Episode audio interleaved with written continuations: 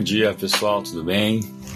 Hoje vamos continuar nosso estudo, nosso devocional em Colossenses 2.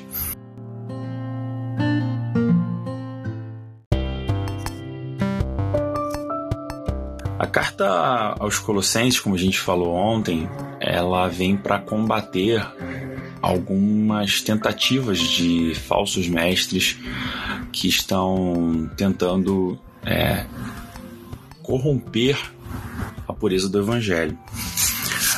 É, ontem a gente falou um pouquinho ali né, nos versículos 15 a 20. E hoje eu quero começar, antes da gente falar ali, porque o capítulo 2, na verdade, o começo do capítulo 2 é uma continuação do finalzinho do primeiro. Então, ali a partir do versículo 24, é, o apóstolo Paulo está tá narrando o que ele tem feito pela igreja pela igreja de Colossos, né? E pela igreja de Cristo. Que ele fala aqui, ó, alegram os meus sofrimentos por vocês e completo no meu corpo o que resta das aflições de Cristo em favor do seu corpo, que é a igreja. E aí ele começa a dizer sobre o trabalho ministerial que ele está fazendo. Ele fala um pouco sobre o mistério que estava oculto, que quem quiser também estudar um pouquinho mais sobre isso, volta na, no devocional de Efésios 3, que o Arthur falou bastante sobre a questão do que era o mistério.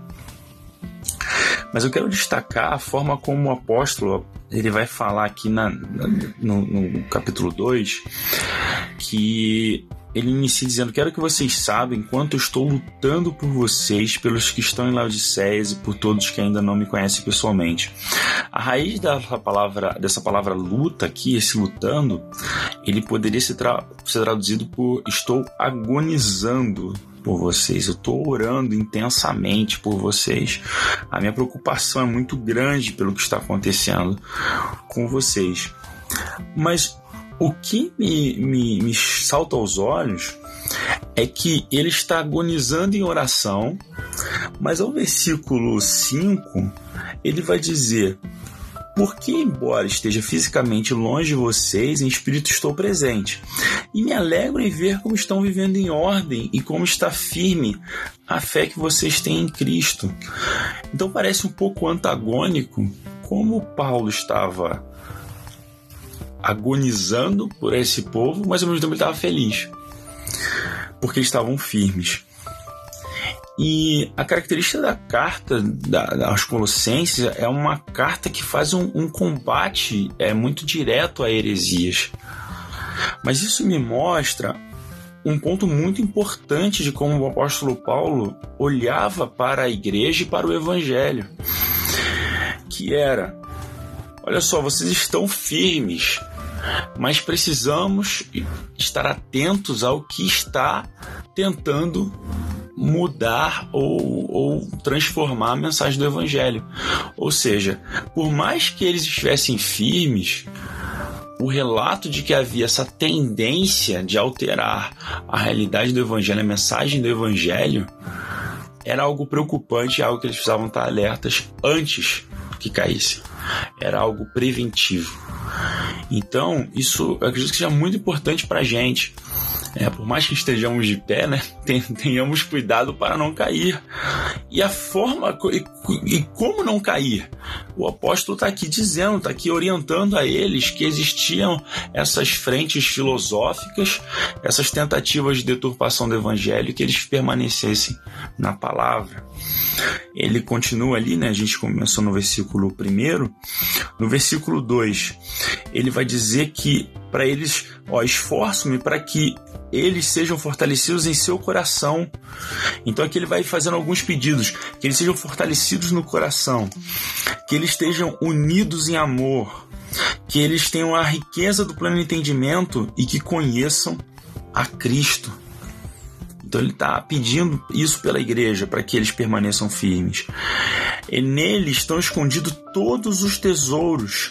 Então ele está destacando a supremacia de Cristo porque as tentativas é, dessas frentes, desses pensamentos, eram o quê? Inserir algo que não era Cristo, algo que fosse. É, que despertasse o interesse daquela comunidade que não fosse Jesus. E aí, o versículo 6, ele seria o versículo chave de tudo que ele vai dizer nesse capítulo. É o 2:6. Portanto, assim como vocês receberam Cristo Jesus o Senhor, continuem a viver nele, enraizados e edificados nele, firmados na fé como foram ensinados, transbordando de gratidão. A gente é, o vídeo é curto, mas se a gente fosse estudar profundamente tudo que vem aqui nesse capítulo, a gente vai ver é, rastros de legalismo, gnosticismo, judaísmo e uma outra frente que era o asceticismo. Ascetismo, desculpa. Então, o, o que, que nós observamos ali naquele, nesse capítulo? Uma igreja que recebe o evangelho, assim como eu e você recebemos a Cristo, acreditamos que a salvação é somente pela fé em Cristo Jesus. E o risco que aquela igreja estava ocorrendo era que, com o passar dos anos, Cristo começasse a perder o seu destaque, a sua suficiência para a igreja, obviamente, como o único meio de salvação, e aí começasse através de obras, através de outras coisas, um meio de ser salvo ou um meio de se viver para poder alcançar a Deus. Então aqui fica claro para mim como a gente precisa estar alerta, ainda que não tenhamos caído, como Paulo está orando por essa igreja de Colossenses. É, de que será que com o passar dos anos não começamos a nos tornar místicos e legalistas? Ou será que ainda cremos que o poder é de Cristo, que tudo que vivemos é em Cristo e se não estamos nele, nos tornamos legalistas vivendo uma prática religiosa, simplesmente, mas esquecendo de que a essência, de que tudo começa nele. Então, o, o, esse, esse capítulo, ele me, me, me leva a essa reflexão.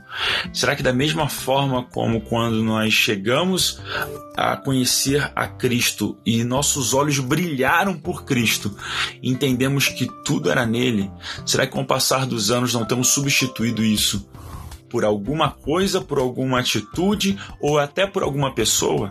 Será que colocamos algum líder, algum pregador, alguém no lugar de Cristo e aquela pessoa se tornou a fonte? Mas o apóstolo Paulo é muito claro no versículo 6. Continuem a viver nele, enraizados, criem raízes, ou seja, se aprofundem. O que é a raiz para uma, uma, uma, uma árvore? É de onde ela se alimenta, é onde ela está sustentada, é onde ninguém, é o que ninguém vê, mas está para baixo da terra, mas é o que dá sustentação, é o que dá alimento, edificados e firmados na fé. Meus irmãos, se a gente só tiver enraizado numa prática de vida cristã, mas não for em Cristo, corremos sério risco de tornarmos legalistas e acreditar que a nossa rotina de vida cristã é o que está nos salvando e não mais o Senhor. Deus te abençoe.